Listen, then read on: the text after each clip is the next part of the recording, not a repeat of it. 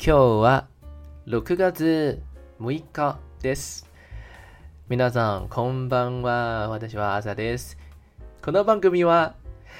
朝くんの部屋です。嗨，大家好，我是亚瑟，欢迎你继续收听《昭君的布屋》。昭君的布屋是一个讲述什么样的故事呢？这是一个讲述在日本的热血少年，不是东河马。 我也没有太阳之手，我只有霓虹哥苦手，乱讲话。目前没有苦手了，目前的霓虹哥的 level 差不多就是落在可以跟日本人日常对话。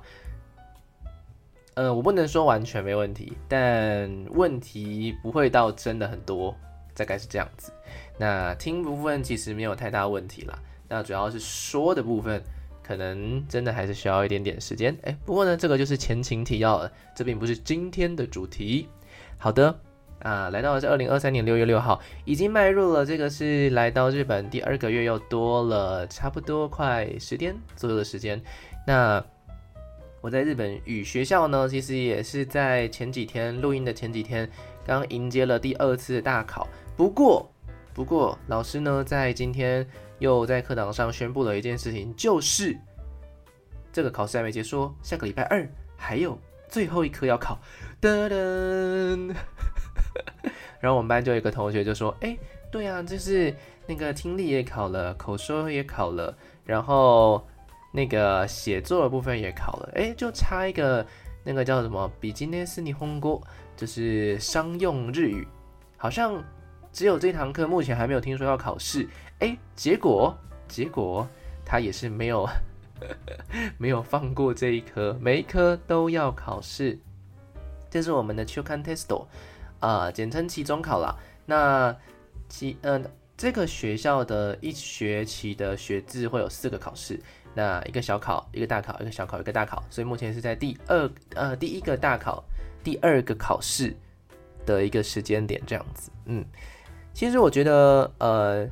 日本学校，我不确定是不是日本学校的教法的关系，或者是日本语学校的教法的关系。我觉得他们在出题上面并没有任何想要为难我们的意思。呃，其实台湾会这样哦，台湾在出题的时候，有时候其实是会刁难学生的。怎么说刁难学生呢？就是考一些我根本不可能，或者是说基本上我不会想要去记住的事情。懂吗？就是从一个刁钻的角度去，呃，考去出题这样子，所以常常其实怎么念怎么念，台湾的学生有一种念书，不管念的再多，老师总是还是可以考到你不会的地方的那种出题方式。不过我也不确定啦，因为我我其实之前有去过中国一个礼拜的时间，呃，很久以前，那我对他们的教法呢，跟台湾的教法其实也是有觉得有很大的不同。那这次呢，是在日本受教育，也是一个比较长的时间。然后我就觉得说，不管是老师在上课的方式啊，还是说在出题的方式啊，其实我都觉得，就像我刚刚讲，他没有要刁难学生，他就是你要你 catch 到这个文章的重点，要你 catch 到你应该要会的一些单字，而不是说去出一些其实很生僻、很少用的单字，或者是说要你去申论一些。其实没有那么简单去申论的事情，其实出题的方向都非常的平易近人。你只要有念书，你只要有好好的念书跟上课，就算你没有复习太多，其实我觉得也 OK。因为其实我这次是准备很久，然后我本来以为说中间考试就是期中考啦，会比较难一点点，但是没有想到，其实他出题的方式是很。很符合，就是我在念的东西，然后想要抓住我这个文章重点。虽然我的脑袋里面我还是硬去记了一些比较偏门的一些单字啊，或是用法啊什么的，但是这些都没有出现在考卷里面，所以我觉得这个考试对我来说是蛮有意义的。嗯，也是我重新认识考试这件事情，还有重新认识上课这件事情。不知道大家还记不记得，嗯、呃，但如果你听我节目的朋友不是不是台湾人的话，可能那个感觉没有那么深刻。那台湾的话呢，在出在做题目的时候，总是会有那么一点点的那个挫折感，或者是说我们在上课的时候，老师总是呃花了很多时间在讲解一些文法的部分，像是不知道大家还记不记得上文言文的时候，就是我们国文课要上文言文嘛，不管是国中还是高中，那文言文的难度不太一样，对吧？其实我到现在都还不知还是不知道为什么我们要学文言文，但是 anyway，它可能是一种文化的传承。虽然我觉得文化的传承并不需要拿，并不需要拿来当做考试的内容就是了。好，Anyway，那我记得我以前在上文言文的时候，它里面其实花了很多的篇章在告诉你一些里面的譬喻啊，然后还有一些什么这这文章什么论述文呐、什么白话文呐、说明文呐、啊，就都从文体上面去做很多的解释跟分析。然后告诉我们说，哎，这个是动词，那个是副词，然后那个是，布拉布拉布拉布拉布拉，很多啦，很多这样子的一个教法在，不知道大家还记不记得这件事情？这是所谓的升学式教法，为了考试而去衍生出来的一种教学方式。那当然了，他就让我考到了一个不错的学校，这是结果论嘛。但是在那一个过程当中啊，其实我是完全没有享受。读书这件事情的，我完全不觉得读书是有趣的。就是从我国中入学开始，国小还好，因为国小东西很简单。那国中开始之后，除了英文之外的科目，我完全都没有兴趣。诶，几乎啦，物理可能有一点点。我唯一有兴趣的可能就是英文跟物理这两个科目这样子，因为物理比较多是用理解的方式。去去讲东西啦，所以我个人觉得用理解方式就还可以啊。数学就是有一种越来越来越越难的方式，我就觉得，嗯，我人生需要这么难的困难，这么难的数学吗？我是不是只要加减乘除就好了？我搞不好不用乘跟除。好，乘跟除可能还是要会一点点。然后其他科目我都没什么兴趣，因为我觉得我好像从国中就一直很有意识，我不知道谁告诉我，或者是我自己觉得，我那时候就觉得。英文是我唯一一个，我出了社会之后，我长大之后，我可能还会用到的东西，因为真的太多东西都有英文了。那英文好的话，又可以跟世界上更多不同的人去做交流，所以这件事情我怎么想，我都一定用得到，不管我是在什么样的年纪，我一定都用得到英文。但果不其然，我出社会将近十，哎，我出社会六年左右的时间，然后就到大学再加四年，所以我等于是出。呃，离开我的家乡到外地十年多的时间，我真的深深感觉到，我只用得到英文，其他科目通通用不到。顶多偶尔偶尔，你可能会需要看一些天气，就跟地理有关的事情，或是地科有关的事情，但那个都很非常简单，我们都只是去理解那个文字上面的意义。其实我们也不是真的很想知道每一次台风来了之后，哪些地方会那个淹水啊，或者说。哪些地方可能因为什么逆时针旋转啊、低气压的关系造成不啦不啦不啦？我们只想知道究竟明天会不会放假，究竟水量、降雨量会有多少？然后事实是这样子的，就是虽然说我们拥有那么多的知识基础，但是在测验天气、在预测天气这件事情，我们还是非常非常的不准确。所以，呃，到头来嘛，到头来这个东西有没有学习的必要呢？嗯，我觉得。其实并没有这么样的必要啦，除非你今天很有兴趣做这件事情。好，那我回归到呃，我来这边上课之后，学校的教法的部分好了。好，那其实学校的那个步调非常的缓慢，那缓慢的理由是因为老师花了很多时间让我们自己去想，想什么呢？想很多不同层面的发表。那很多时候是针对课文的内容，然后去想想自己的生命经验里面。有没有类似的事情？那如果有类似的事情的话，欢迎你用日语好好的把你过去曾经经历过的事情呢，好好的用日语描述出来。在学习呃日语的过程当中，学习表达的方式过程当中，你同时也会对这个文章有更加一点的切身之感。嗯，或者是说老师也会丢给我们一些题目要我们去做，然后根据呃跟旁边同学的一些讨论啊，或是一些对话啊，然后。老师才会一个一个请我们以小组的形式，然后上去去发表你们所讨论出来的一些结论。那当然也是用日语去做表达。不管你今天表达的究竟呃文法通不通顺，或者是说单字用的有没有准确，其实我觉得这是一种相辅相成的状况啦。就是你会在这些说话的过程当中，慢慢的、慢慢去理清自己的叙述逻辑，在日语上面使用的一些精确还有技巧等等。那你也会对这个文章，其实你会从各种不同的角度去理解这个作者到底想要讲些什么事情。那老师其实花在呃文法跟单字上面的比例。跟内容理解的比例上，其实我觉得将近一半一半。有时候在某一些课文上面使用的时候呢，会是文法比较多一点点。那因为这个课文里面可能有很多呃，在教科书上很难去学到的表现用法。那这些表现用法呢，作为一个日本人，或者说作为在一个日本文化里面，其实它的存在意义是什么样的一个存在意义？这个是。只有透过老师告诉我们，我们才会去知道的事情。不然课本上永远都是写单字跟文法嘛。所以其实你要学到一些跟文化层面有关系的事情，并没有那么容易。那在内容理解的方面的话呢，这是另外一半的部分嘛。有时候可能这个文章里面他想要去象征性的表达某些东西，或是说这个作者他可能过去有做过什么样的一些著作啊，或者是说这篇文章。从头到尾，它的一些叙述逻辑大概是长什么样子的？其实也是花了非常多的时间去做讨论，还有分析。所以，我们一堂课啊，一堂呃课本上的课，其实都会上一到两个礼拜左右，我们才会把这个内容通通消化完。那这一个两个礼拜里面，其实我们同样的呃内容，我们会有三个不同的老师，或是两个不同的老师，去以不同的教法。告诉我们这些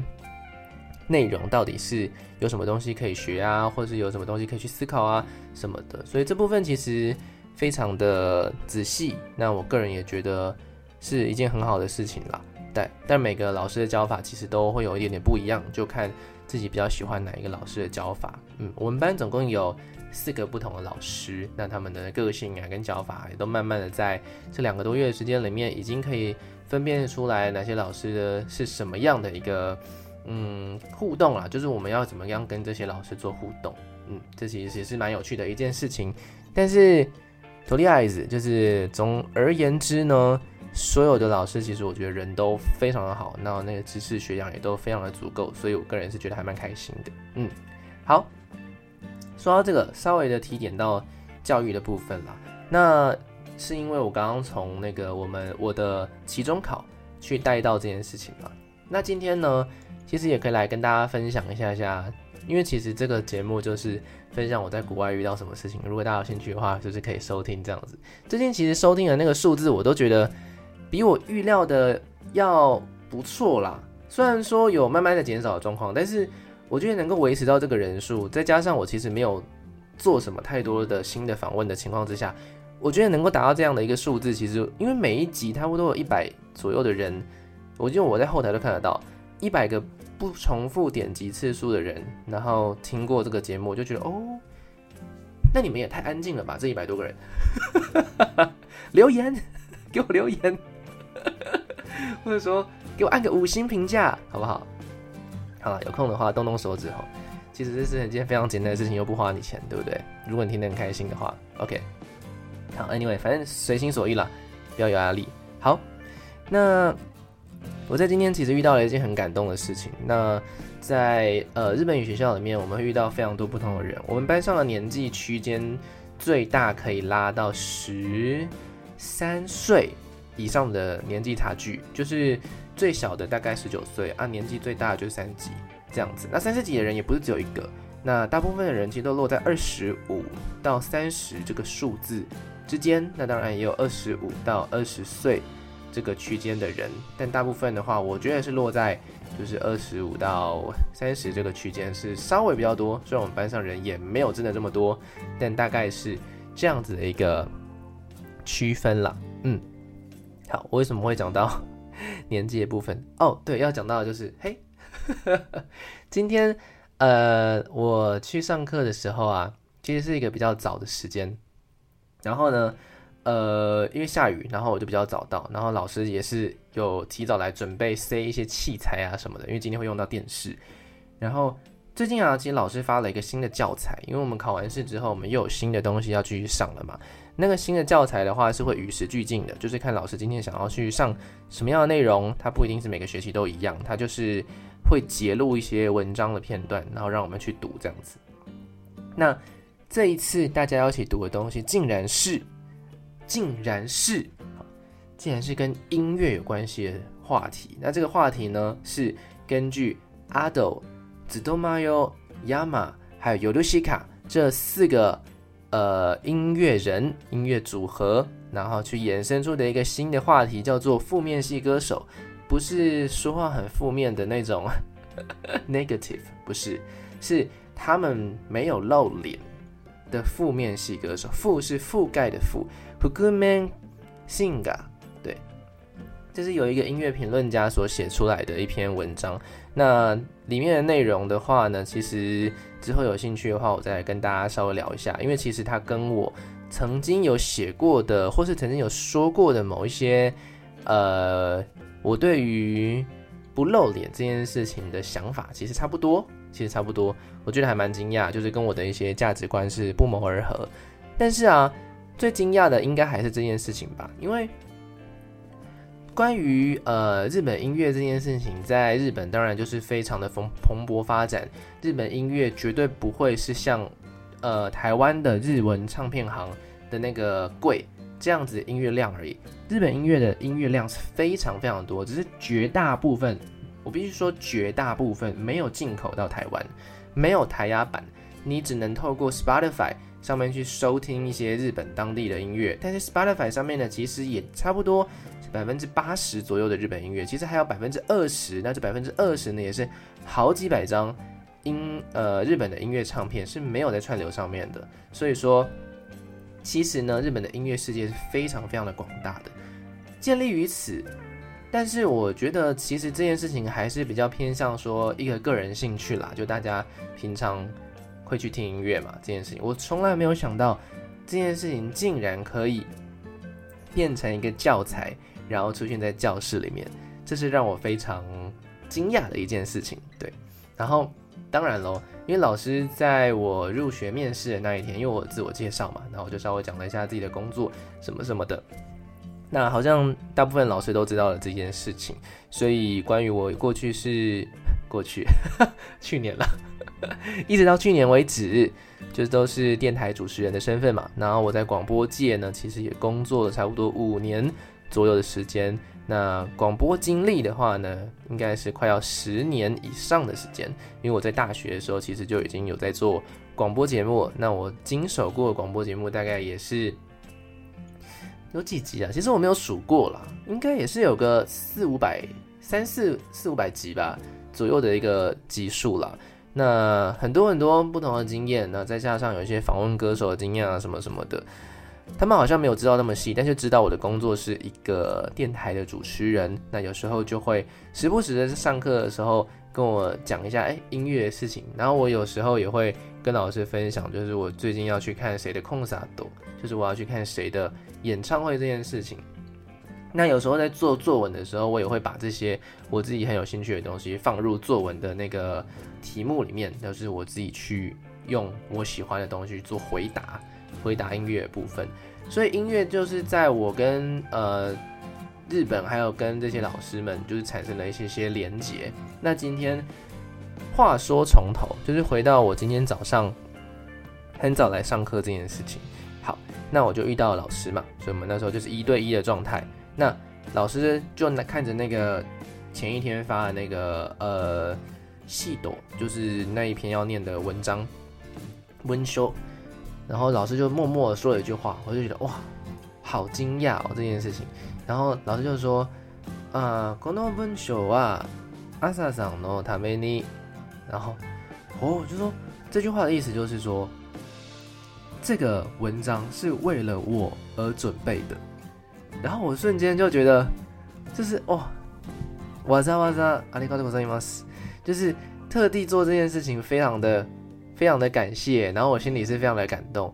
虽然以中文来说，我可能可以说更多话，但是我当时候用日文只说了这句话，就是说，哇，这个没有想到，竟然是因为我的关系，然后在那个教材上面做出了这样子的一个呃更新， 或者是说刚好也是可以让大家去学一些东西，没错。但是出发点竟然是来自于因为我很喜欢音乐这件事情，然后因此甚至跟就是教学学日语这件事情。产生了一些些连接，我就觉得这真的是太感动的一件事情了。那老师就顺便再说了一句话，他就在说：“那待会上课的时候，就也请你多多发表。”之后压力就来了，因为他其实举了这四个歌手，就我刚刚说的阿斗，还有 Tsutomayo，呃，就是永远是声音有多好，以及 Yama，还有这个 Yorushika，这四组歌手，其实我都蛮喜欢的。呃，Yama 比较不熟。但其他三组其实我都蛮喜欢的，但是没有到热爱的程度，you know？所以我对他们的了解仅只是歌很好听，我平常会听，习惯性可能在通勤的时候，或是没事没事就会听。那根据播放次数的比例来说，有露西卡应该是第一名，那那个紫豆妈又应该是第二名，阿斗应该第三名，因为阿斗的歌有点太强烈，不会一直听。大概是这种感觉。那亚马的话，可能我是之前，呃，我是之前偶然呢、在这个 YouTube 上面有点到一次，好像是 The First Take 吧，就是要谢谢 The First Take 这个 YouTube 频道，就让我发掘了一些日本当地很棒的歌手，这样子。嗯，好，为什么会讲到这个部分？哦，讲到这个教材的部分嘛，对吧？然后我就已经觉得很惊讶。那另外一个老师的说法是，他就问了我们班上有哪些人喜欢这些音乐人。那我们班上其实也很多很喜欢，就是 J-Pop、J-Rock、Band 这些音乐的人。那他们搞不好甚至应该是啦，应该是比我还要熟悉这些人，因为我比较是比较广泛的去认识很多的歌手，因为我的兴趣，然后再加上我的工作性质就是这个样子嘛，所以说。我会比较广泛的去认识，但是不会每一个都非常熟，除非你今天问我郭采洁，哇，我所有事情都说得出来，我应该可以，我可以讲十集哦，这是题外话。OK，好，那另外一个老师的说法呢，其实就是说，呃，他就问了班上有哪些人喜欢这些音乐人嘛，然后就请大家，请大家每一个人认领一位音乐人，然后在下次上课的时候呢，跟大家分享这位音乐人究竟。他有什么样的作品？他有什么样的一些内容可以做分享？哇，我就觉得哇，这件事情简直就跟我的工作一样啊！就是呃一部分啦，一部分是自己喜欢的东西，当然有一部分可能是自己没那么熟的东西，但就是要把音乐这件事情化整成资料，然后传达出去给大家做一个分享。就是哇，这个就是我当时候喜欢音乐的一个很重要的初衷跟本质啦。然后我就非常的开心啊！那我那时候认领，这四个都被认领了嘛？因为我自认我并没有这么样的熟悉这些音乐人。那其实，在那篇文章里面，他有提到一些比较过去的音乐人。那他就提到了松田圣子。松田圣子呢，是一位非常资深的音乐人。那他对于那个 J-Pop 的流行文化跟那个日本的偶像文化都产生非常非常大的影响。那个年代大约是落在一九八零年左右的时间。只要是那个年代。你是学生的人，你绝对会知道这个人，而且这个女生是不只是男生喜欢她清秀的外表，女生也喜欢她的造型。那再加上她其实不只是长得漂亮而已，她的唱功什么的其实也都非常的不错。那个时候没有人不知道松田圣子的存在，松田圣子。那当然了，老师应该是那个年代的人，所以对他也是非常熟悉。然后就是说，哎、其实我对他比较有兴趣，这样子。虽然我也没有很熟。然后老师就说：“那你就准备松田圣子吧。”这样子，我就哦，目前我在录音的当下还在持续的准备当中。对啊，因为还是有很多其他事情要做嘛，所以就是每天准备一点点这样子。但总而言之，就是在我刚刚所说的这些话里面。其实啊，这是第一次，因为我来这边两个多月了嘛，其实学了很多不同的文章啊，很多的知识，跟很多日本语的东西。那这是我第一次，就是怎么说呢？第一次体会到说，哦，原来就是日本文化真的是对很多的，就是东西都很很有接受跟宽容。那再加上这个学校的老师可能也是这样子的一个风格，然后竟然让我有机会可以用英语音乐，然后呢来跟这个我自己正在学的东西做一些些连接，我觉得这是很不可不可思议的一件事情。对啊，因为我自认自己是已经在台湾完成了我所有该完成的任务，我才出国的。那我出国并不是觉得我有什么东西要去逃避，或者说我有什么东西待台湾待不住了，然后我才出国。其实我出国是因为我在台湾我已经做完了，我觉得我在台湾能够做的事情，或我想要做的事情，那我也画下一个非常不错的句点。然后应该不是句点，就是一个呃，这个篇章已经结束，台湾篇章已经结束，在应该往下一个阶段去慢慢前进了。那当时候。促使我来日本最重要的原因之一，呃，虽然说这个是原因之一，但它可能占了百分之八十以上，就是音乐，真的就是音乐。因为我之前在呃一次的 meeting 当中，面试一次的面试当中，我就用英呃日语，然后呢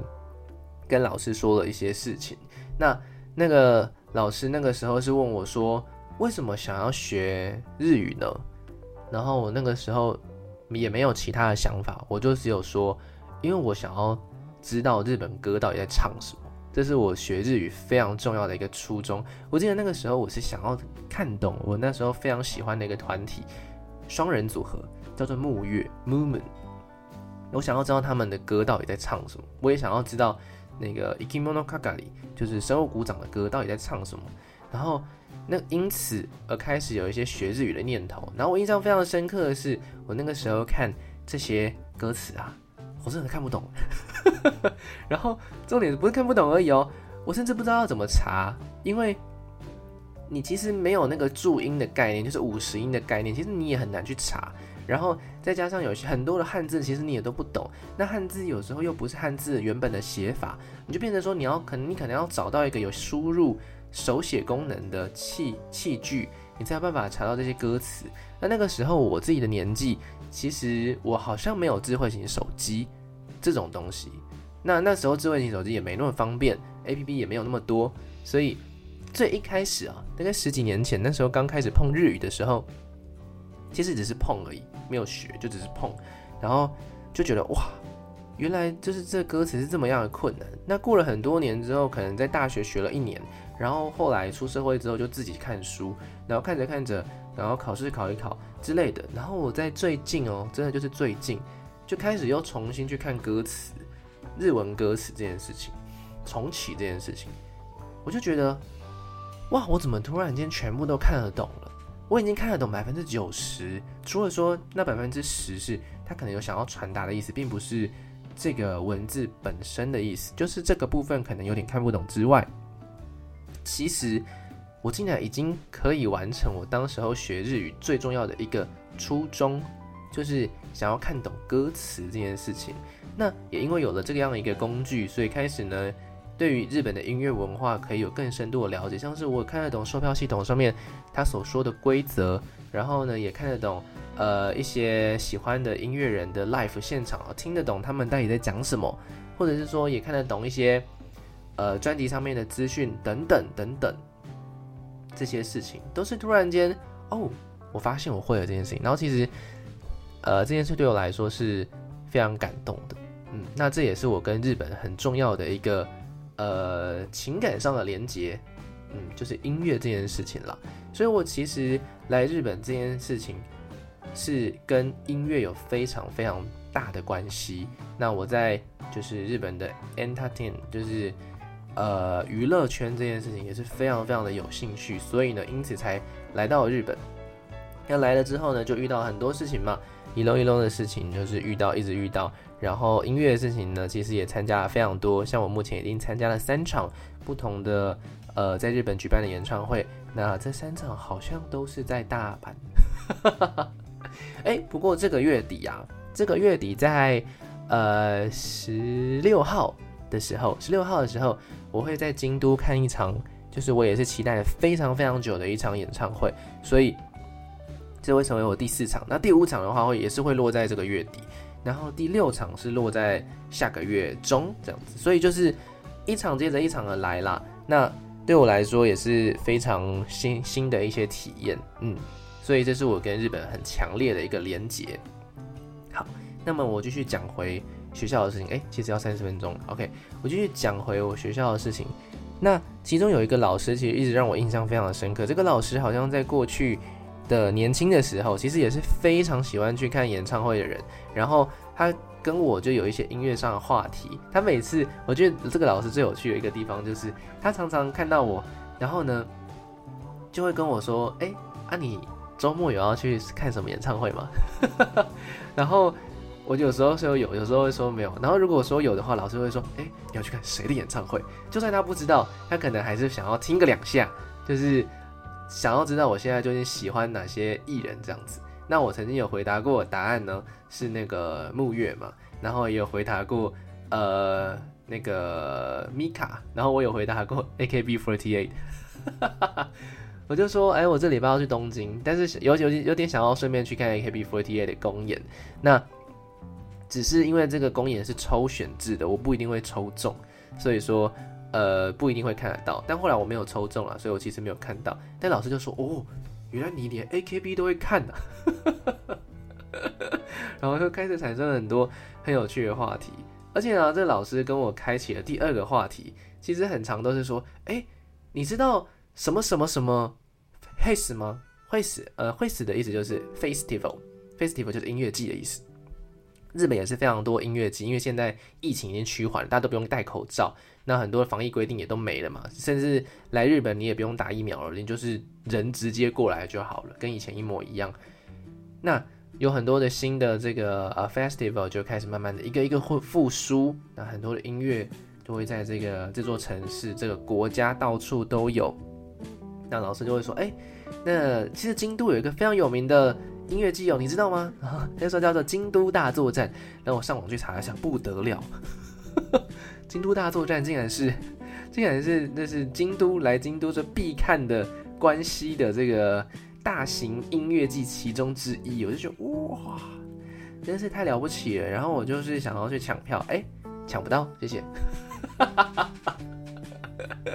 Miss，哎，不过我会去看关西在今年八月份的时候会举办的 Summer Sonic，这也是我期待非常久的事情，因为。呃，大阪有一个 Summer Sonic，然后东京有一个 Summer Sonic，那两边的卡司好像稍稍的有一点点不太一样，但是 anyway，反正都会是很精彩，都会是很非常多大咖会来表演的一个场所，Summer Sonic 就是这样的一个存在。嗯，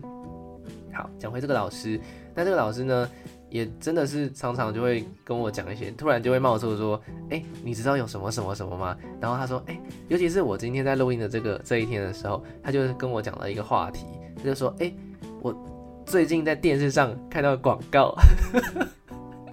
然后这个广告上面是说有一个就是呃滋贺县，滋贺县有一个大型的音乐季这样子。然后